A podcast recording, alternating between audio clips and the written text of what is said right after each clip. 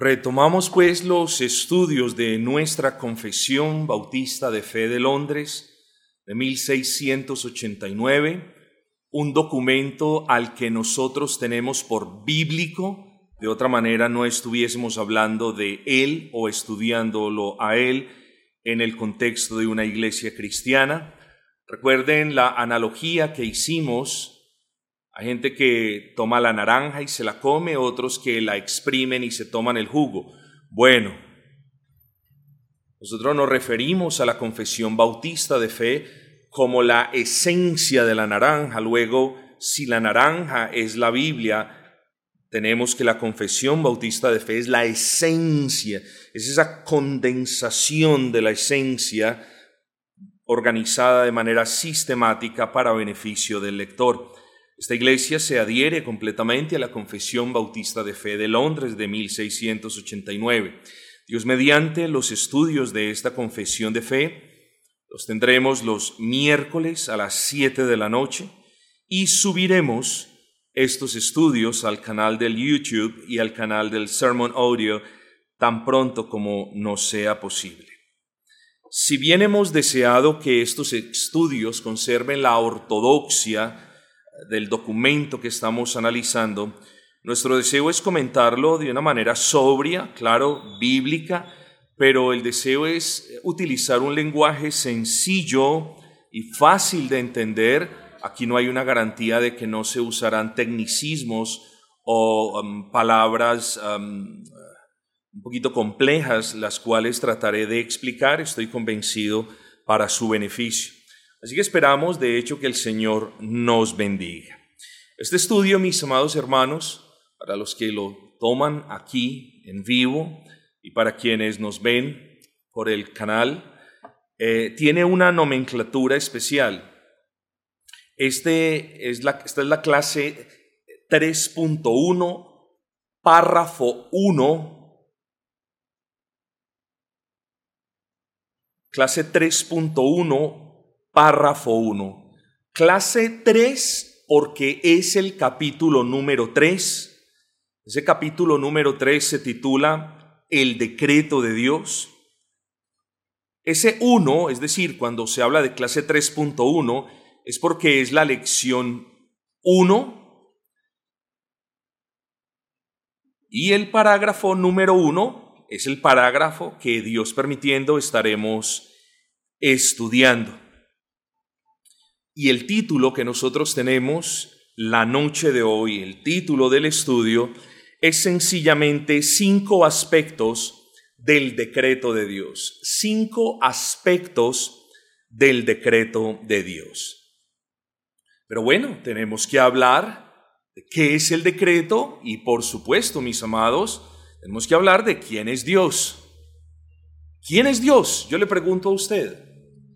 Unos dicen una cosa, y otros otra. Pero los cristianos no podemos hablar de Dios ni más ni menos de lo que Dios mismo dice de Él en las sagradas escrituras.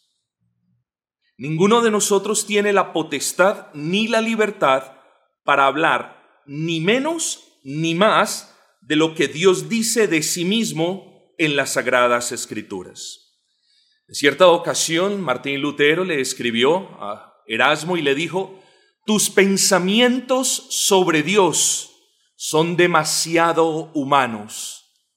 Tremenda, tremendo pensamiento, tremenda reconvención. Pero la pregunta es, ¿qué hay de nosotros, mis amados? ¿Pensamos nosotros de Dios como Dios piensa de sí mismo?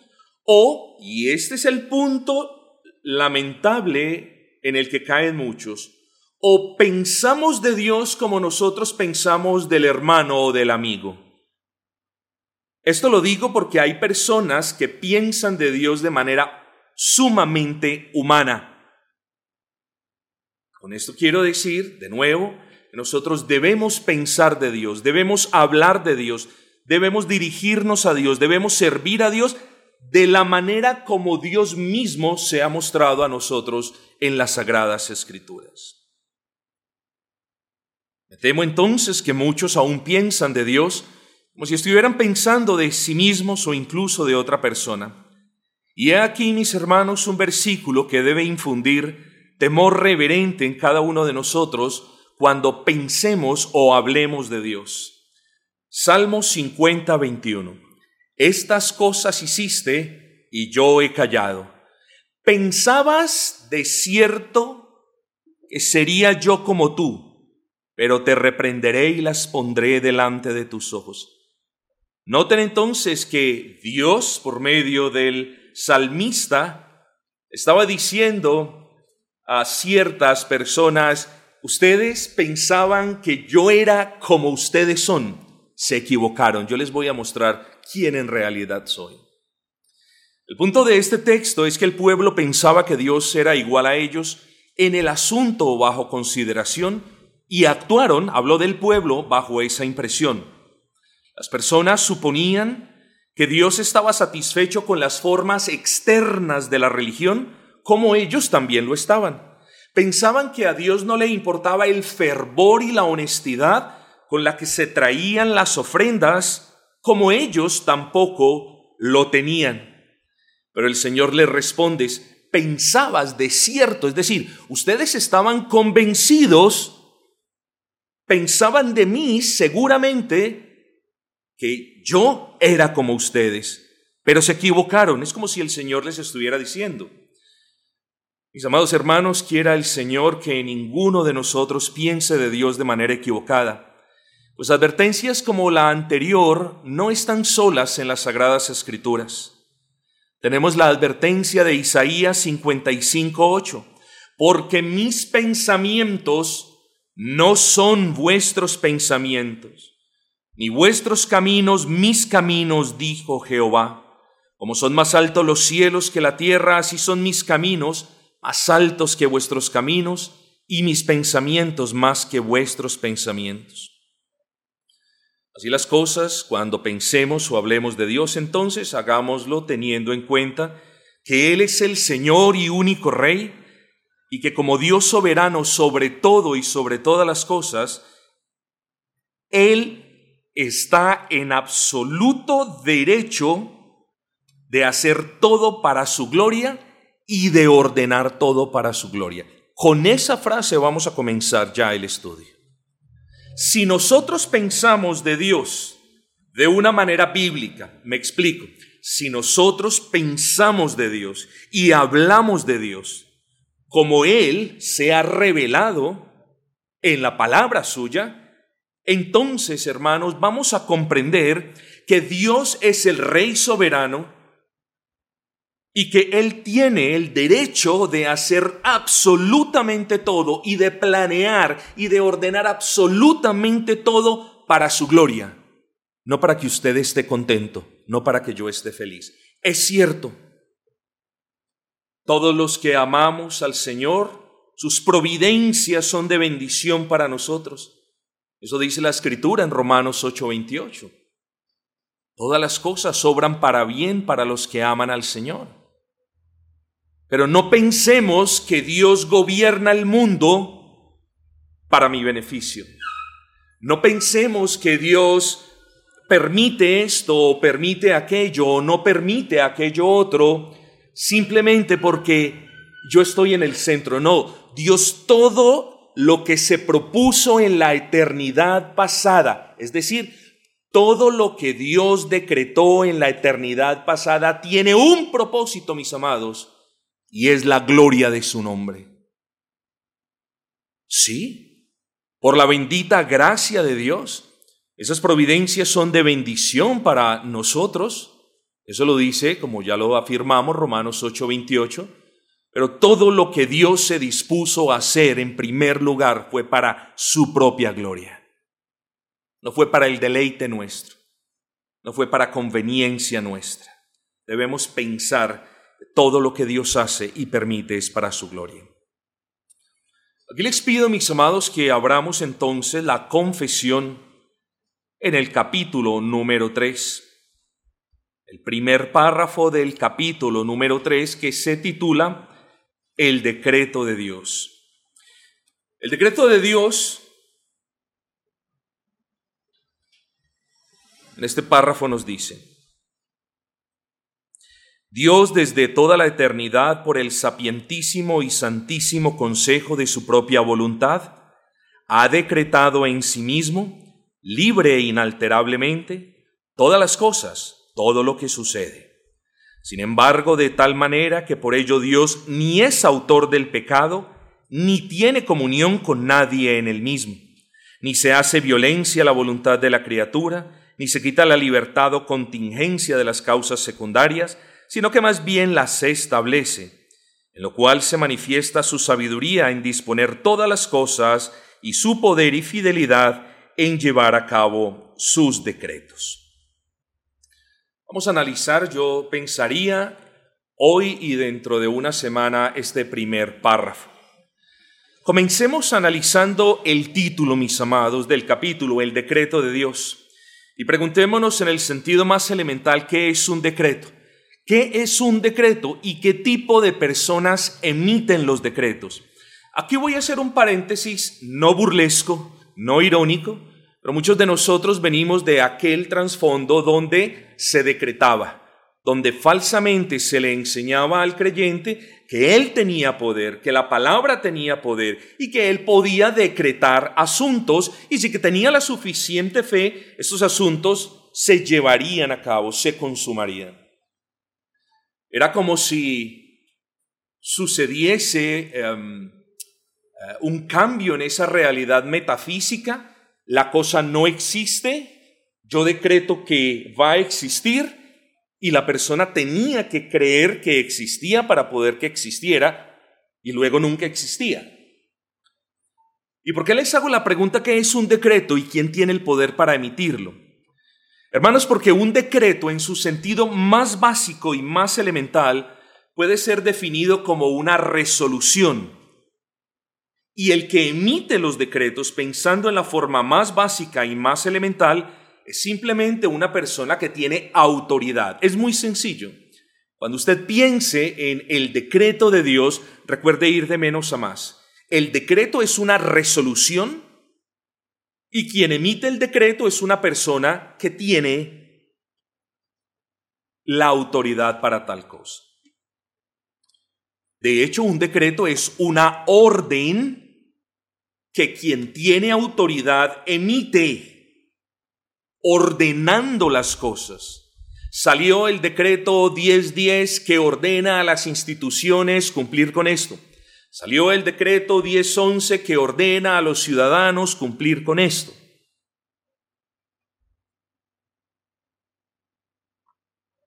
El decreto de Dios hace referencia a la resolución de Dios como autoridad suprema.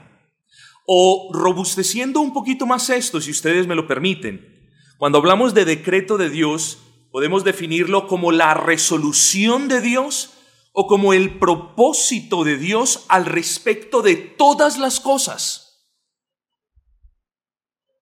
La creación, la creación del hombre, la caída del hombre, la promesa del Salvador, la muerte de Abel. Todas esas cosas buenas, malas, agradables para la humanidad, desagradables para la humanidad. Todas las cosas están incluidas en el decreto de Dios. Y aquí lo estoy poniendo en palabras eh, quizás peligrosamente básicas, pero espero que ustedes comprendan el punto. Cuando entonces hablemos del decreto de Dios, estamos hablando del propósito de aquello que Dios se propuso sobre todas las personas y sobre todas las cosas y sobre todos los sucesos que habrían de acontecer en el futuro.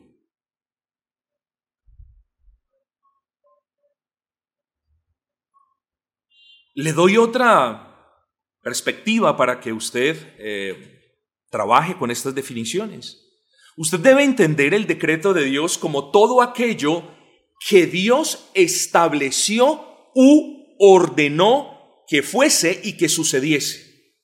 Luego, nada nace o muere fuera del decreto y nada que nace puede hacer algo diferente a lo contenido o establecido ya en ese decreto. Yo creo que algunos de ustedes quizás están haciendo, uy, pero ¿cómo así? ¿Dónde queda la libertad del hombre? ¿Dónde queda el libre albedrío del hombre? Vamos a hablar de eso más adelante. Pero por el momento debemos entender ese punto. El decreto de Dios debe comprenderse como todo aquello que Dios estableció u ordenó o determinó que fuese y que sucediese. ¿Vamos bien hasta ahí, hermanos? Muy bien.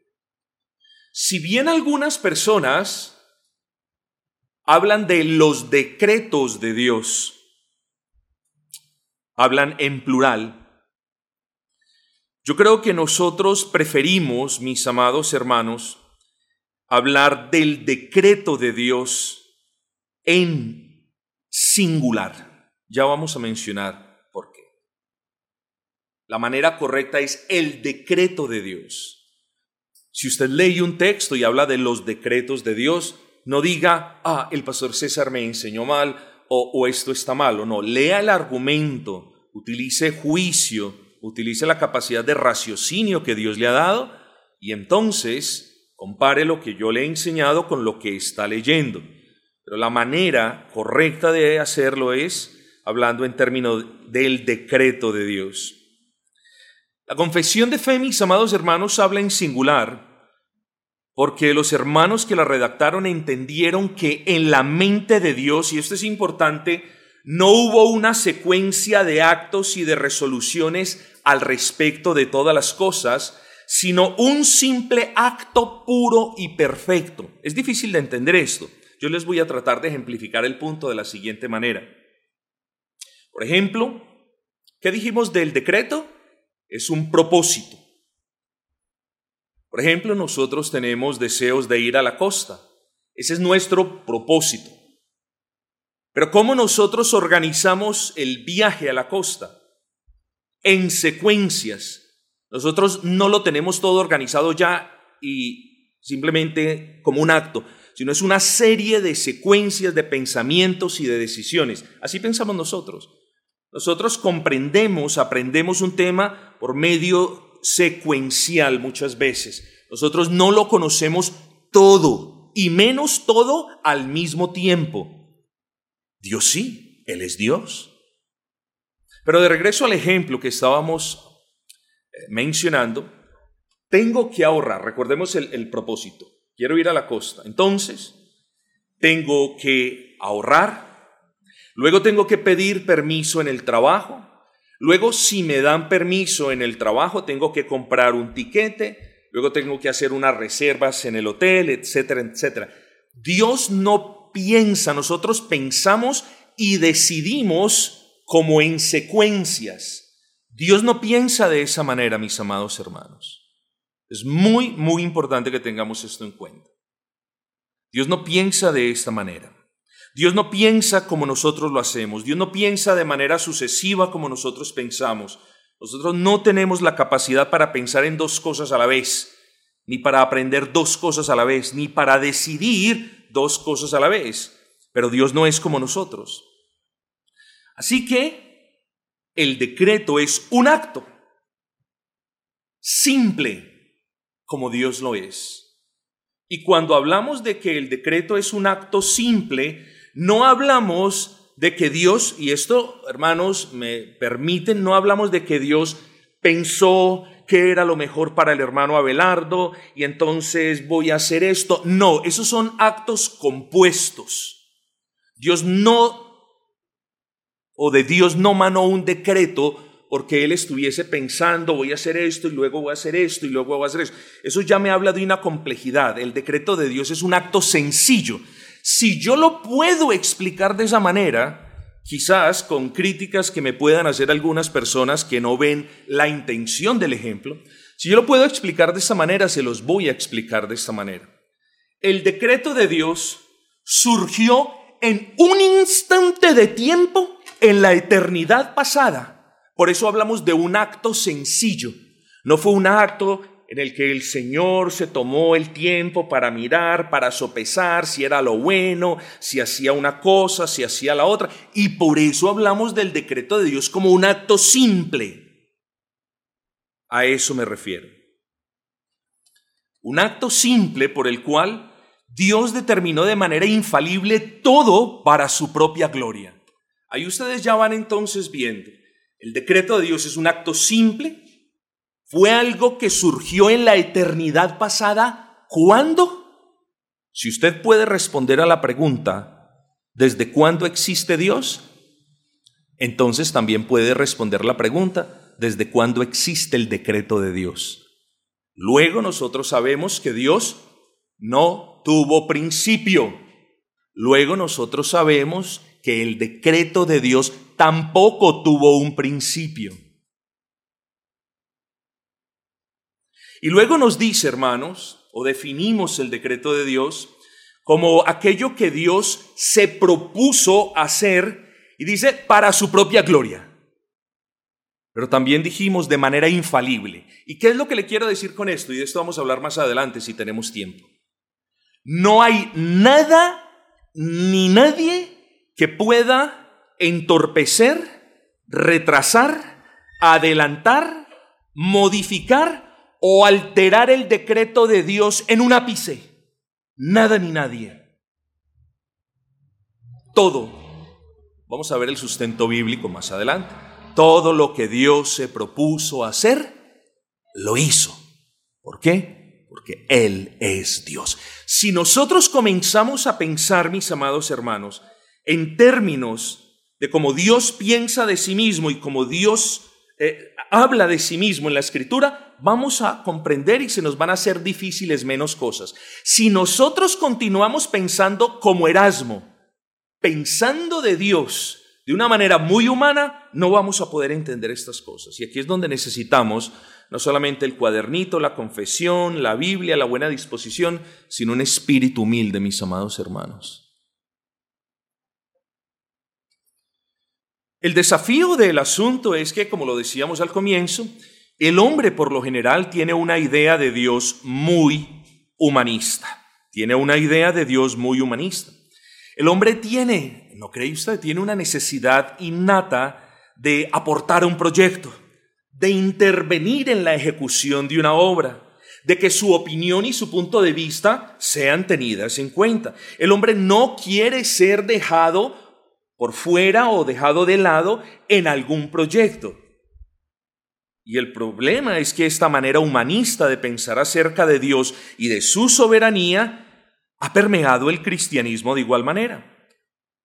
El concepto del Dios soberano que decretó u ordenó o decidió todo es para muchos una ofensa terrible, mis amados hermanos. Es ofensa. Esta es una de las doctrinas que más ofende a muchos profesantes de la fe cristiana. Cuando usted le dice, Dios soberano decretó todo lo que fuese y lo que aconteciese de manera infalible para su propia gloria. Eso ofende, hermanos. Pero es lo que dice la Biblia, hermanos.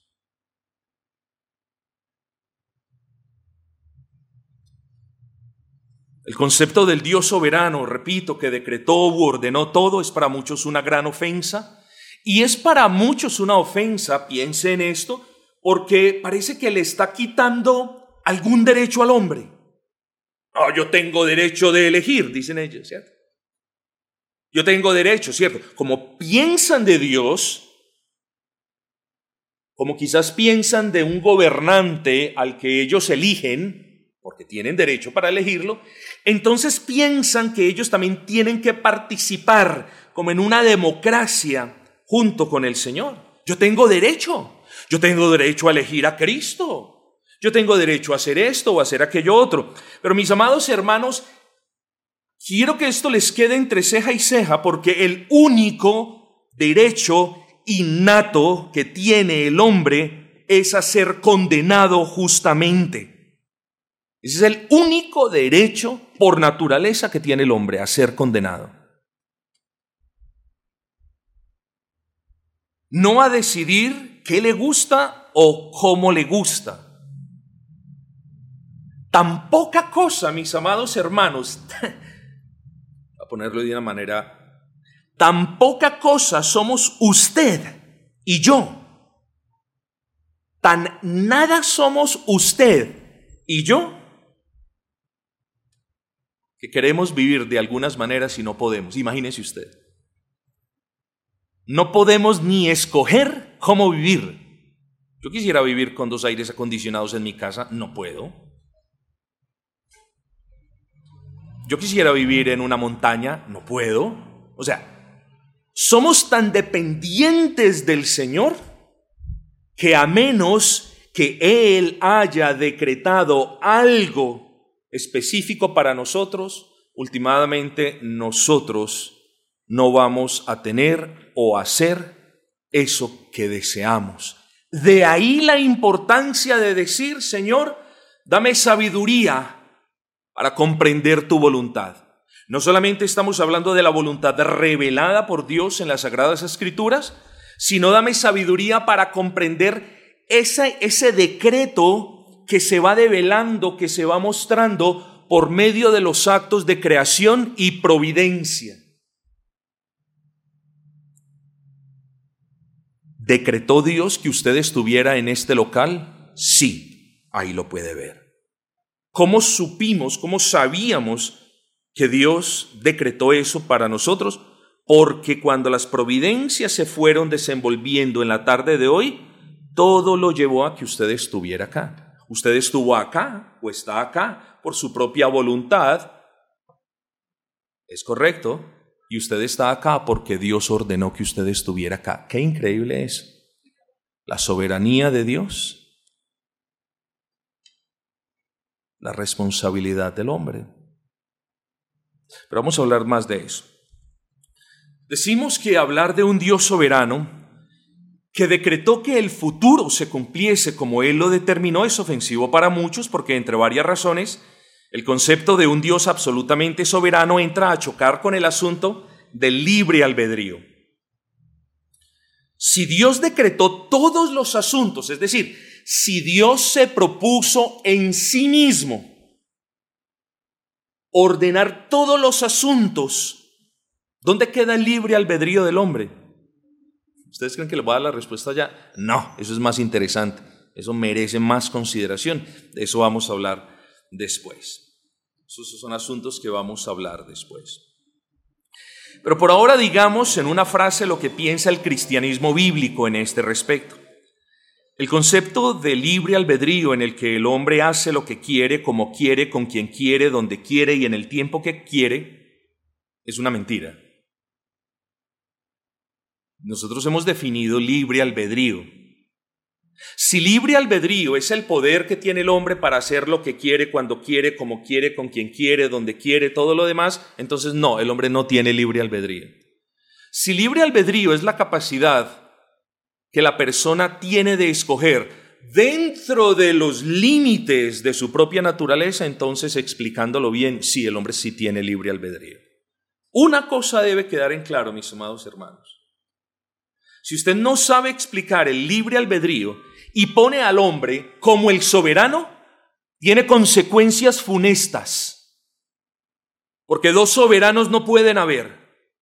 O es Dios el rey soberano que decretó y ordenó, o es el hombre soberano que está buscando qué hacer según él cree que lo puede hacer, cosa que no puede hacer. Entonces no hay dos soberanos en el universo. Pensar de Dios y de su decreto de manera bíblica, en última instancia, hermanos, es una batalla entre el teocentrismo bíblico y el antropocentrismo, es decir, nosotros debemos, hermanos, tener al Señor en el centro del corazón, Él es el objeto de nuestra adoración, su revelación es el fundamento de nuestros estudios, y nosotros queremos, hermanos, pensar de Él y de todo lo que Él ha hecho y hace de una manera bíblica y acertada. Eso es teocentrismo.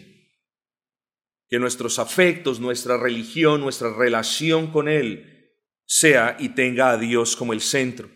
Nosotros no nos podemos tener a nosotros y cuando nosotros entonces decimos que Dios no decretó incluso la salvación o la condenación de las personas, entonces usted está poniendo al hombre como centro. Ya no Dios no es el centro. ¿Sabía usted que Dios decretó la salvación tanto como la condenación de todas las personas desde la eternidad pasada? ¿Sabía usted que la salvación y la condenación de las personas no es un hecho que se va desarrollando y de repente pasa? ¿Sabía usted que Dios predestinó, no por conocimiento de causas, sino por la ordenación de las causas? Es muy importante que nosotros sepamos esto y vamos a dar razón de estas cosas, hermanos. Hermanos, la autoridad absoluta y el dominio pleno de Dios brillan a lo largo de las escrituras sin que el hombre tenga la potestad de modificar, ya lo dijimos, de retrasar, de adelantar, de cancelar o de modificar o de alterar nada de lo que Dios se propuso hacer. Piensen esto. ¿Tomó por sorpresa a Dios la caída en el pecado de Adán y Eva? Es decir, Dios creó a Adán y Eva a su imagen y semejanza, los puso en el huerto, los dejó ahí, les dio las indicaciones. Y luego dijo, ¿qué pasó aquí? ¿Qué hicieron? Piense. ¿Usted cree que el rechazo de Israel para con Cristo llevó a Dios a crear un plan interino de emergencia, como lo creen los dispensacionalistas. ¿O qué decimos de la predestinación de Esaú para condenación? ¿Dios es injusto?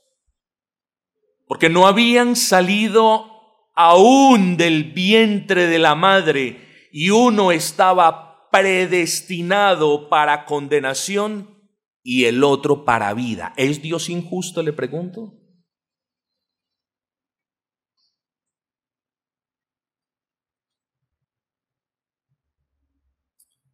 Mis hermanos, el Dios de la Biblia es un Dios absoluta, sin excepción, absolutamente soberano, que determinó o resolvió u ordenó o decretó todo lo que él quiso que fuese y que aconteciese. Todo. Anote estos versículos, mis hermanos. Salmo 135, 6. Todo lo que Jehová quiere lo hace en los cielos y en la tierra, en los mares y en todos los abismos. decir, Nadie puede altercar, modificar, cambiar, posponer, adelantar, alterar el decreto de Dios. Es decir, todo lo que el Señor quiso hacer. Salmo 115, versículo 3. Nuestro Dios está en los cielos, todo lo que quiso, ha hecho.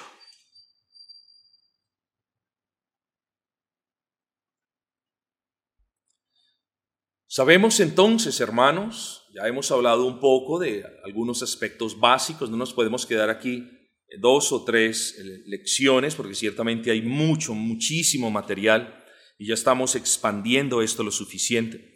Sabemos entonces, hermanos, que el Dios de la Biblia, nuestro buen y gran Señor, no solamente es un Dios soberano, sino, y lo hemos visto y lo veremos de nuevo, es un Dios infinito en todos sus atributos y eterno. Cuando usted piensa en la eternidad de Dios y en la inmutabilidad de Dios, de la que hablaremos o de la que hablamos eh, anteriormente en el capítulo 2 y de la que hablaremos también incluso en este estudio, una de las conclusiones a las que tenemos por necesidad que llegar es el decreto de Dios es tan eterno como Dios mismo. Luego, si Dios es eterno, y sabemos que lo es, su decreto por necesidad tiene que ser eterno. Como dice un importante teólogo, no ha existido un momento en el que el decreto de Dios no haya sido establecido, o un momento en el que el decreto de Dios esté siendo establecido. Es cierto. Dios es un Dios trascendente, no tiene limitación de tiempo y espacio, pero Dios es un Dios inmanente, es decir, está involucrado con la creación. Dios es un Dios que trata con nosotros en tiempo real. Pero el trato con nosotros en tiempo real no significa que esas cosas se estén haciendo de manera contingente. Es decir, yo tiré el púlpito y lastimó a un hermano, entonces Dios entra en la contingencia. No, no, no, no. Todo ha sido ordenado para su propia gloria incluso el pecado.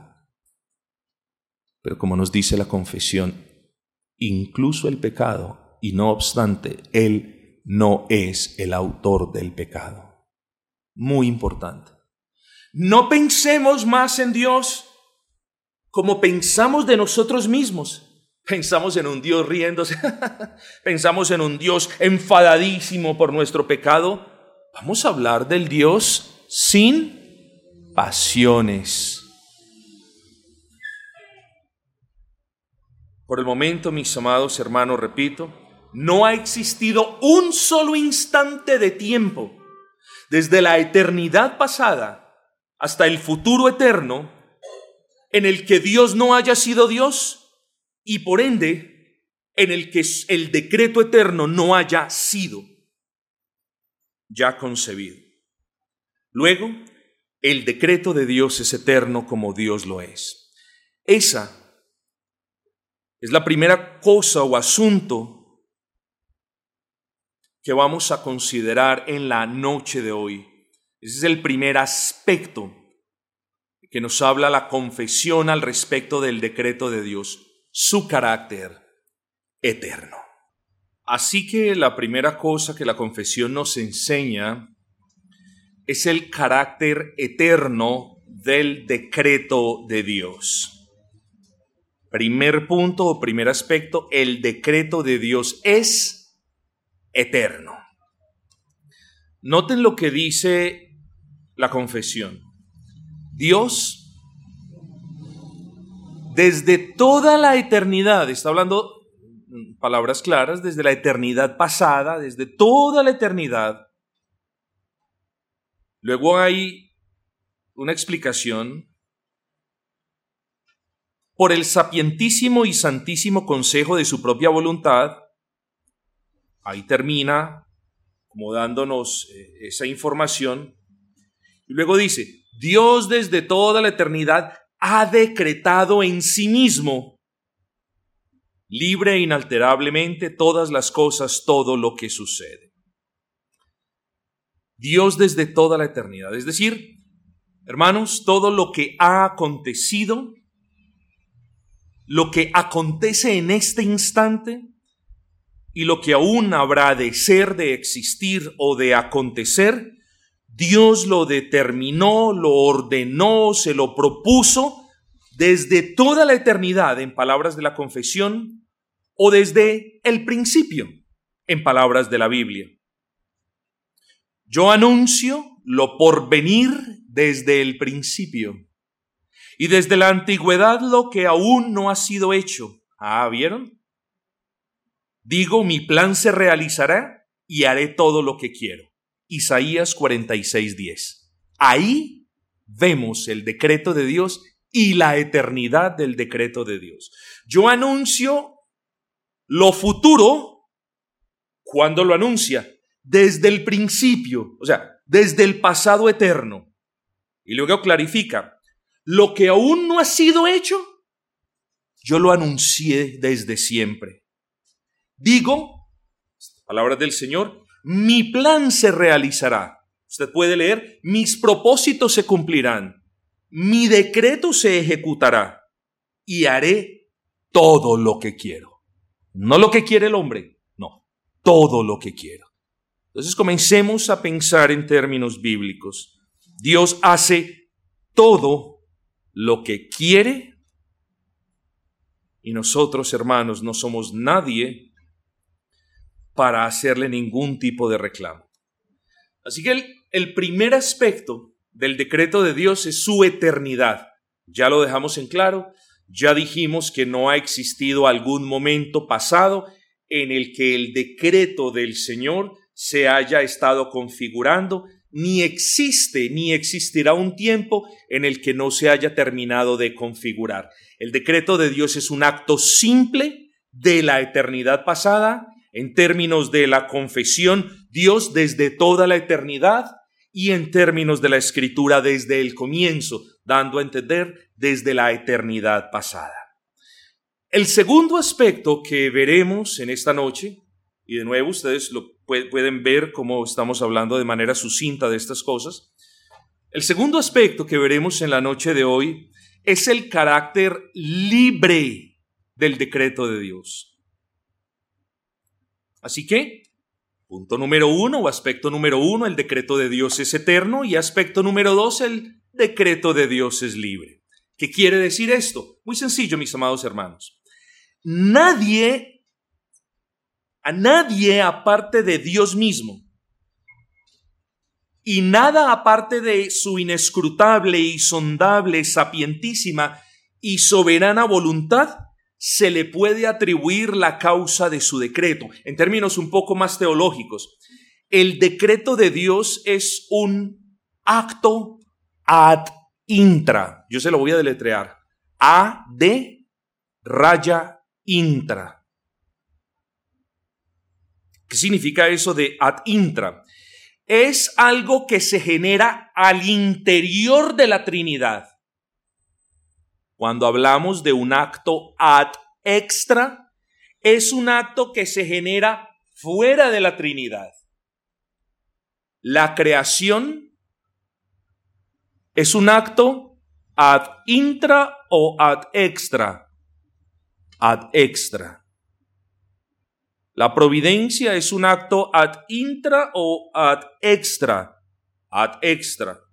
Fuera de la deidad digámoslo así, hacia afuera. ¿La generación eterna de Cristo es un acto ad extra? No, es ad intra. Se genera al interior. Esa generación eterna de la que hablamos y la que mucho explicamos es al interior de la Trinidad. Luego el decreto de Dios es que es difícil con, buscar la palabra. Por eso la sabiduría de nuestros hermanos en el siglo XVII, quienes redactaron esta buena confesión. Luego, el decreto de Dios no es algo en el que Dios participa con nada ni nadie aparte de sí mismo. Por eso decimos, es libre. Y la confesión dice, Dios desde toda la eternidad, ahí contemplamos el primer punto, dice, por el sapientísimo y santísimo consejo de su propia voluntad. Nada influyó a Dios, nadie influyó a Dios, de tal manera que nosotros podemos decir que el decreto de Dios es lo que Dios resolvió hacer en sí mismo y para su propia gloria.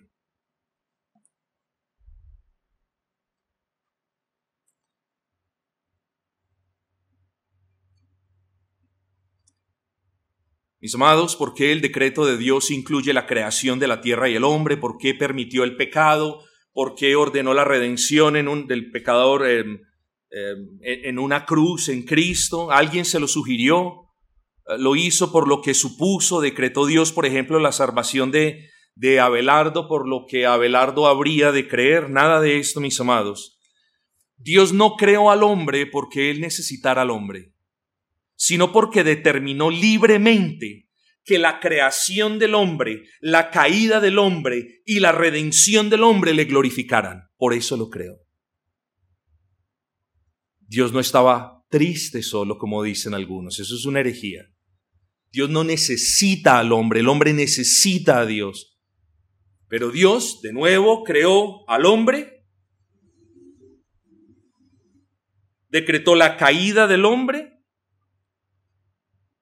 decretó la redención del hombre. ¿Por qué? Porque eso le glorificaría a lo sumo. Todo lo hizo Dios de manera libre, sin pensar en nada o en nadie, salvo en su propia gloria, mis amados.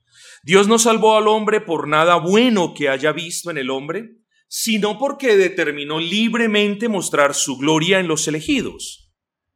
De hecho, en la predestinación para vida eterna podemos apreciar cómo Dios escoge libremente, regenera soberanamente, llama eficazmente y une a Cristo eternamente conforme a lo que Él se propuso hacer desde toda la eternidad.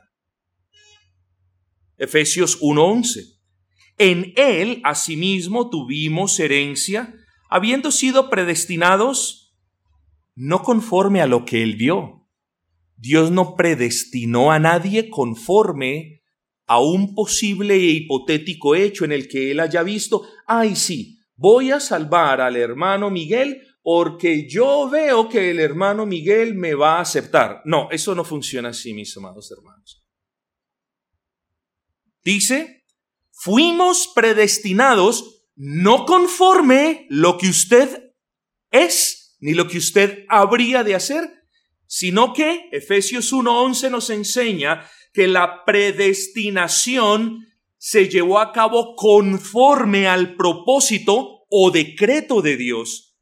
Quien hace, dice luego Pablo, todas las cosas según el designio de su voluntad. Es claro allí, hermanos. Un versículo que siempre podemos traer a nuestras mentes al respecto del carácter libre del decreto de Dios es este, Isaías 40:13.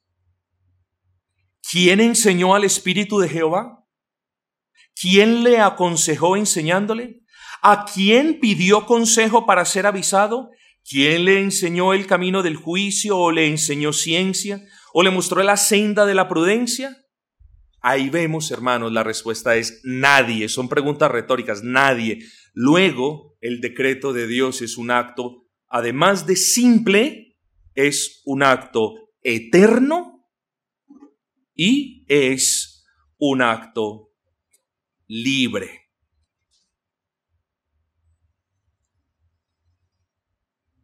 Vamos a la conclusión, hermanos. Digamos, para terminar, que la conclusión se ocupa minuciosamente de resaltar la soberanía de Dios en línea con las Sagradas Escrituras. Es por eso que sus redactores, paso a paso, intentan explicar que nada de lo que existe o de lo que sucede tuvo su causa en sí mismo, o fue decretado por algo o alguien, o propiciado por algo o alguien aparte de Dios. Recordemos pensar en el decreto de Dios como lo dice Arthur Pink. El decreto de Dios es el ejercicio de la supremacía absoluta de Dios ordenando todo sobre todos. Ese es el decreto de Dios. Recordemos pensar en el decreto de Dios, de nuevo, como el acto de Dios por medio del cual Él ordenó el futuro de todas las cosas de manera infalible. Ese es el decreto de Dios. Recordemos que la correcta comprensión de esta doctrina es lo que nos separa del fatal error arminiano o semipelagiano. Primer aspecto del decreto de Dios, Dios dice la confesión desde toda la eternidad, lo que nos muestra que es eterno. Segundo aspecto del decreto de Dios, Dios desde toda la eternidad, por el sapientísimo y santísimo consejo de su propia voluntad, ha decretado en sí mismo libre inalterablemente, es decir, el decreto de Dios es libre. Dios no lo hizo porque le tocó hacer algo, porque le tocaba cumplir con algo. El decreto de Dios es un acto libre de Dios, o si lo quiere ver de esa manera, absoluta, indiscutiblemente soberano. La próxima semana, Dios permitiendo, veremos los restantes tres aspectos del decreto de Dios, su bondad, su inmutabilidad y su universalidad. También vamos a ver un poquito de su infalibilidad. Es todo por esta clase, mis amados hermanos. Espero que sea de bendición para ustedes. Y Dios permitiendo, nos vemos en una semana.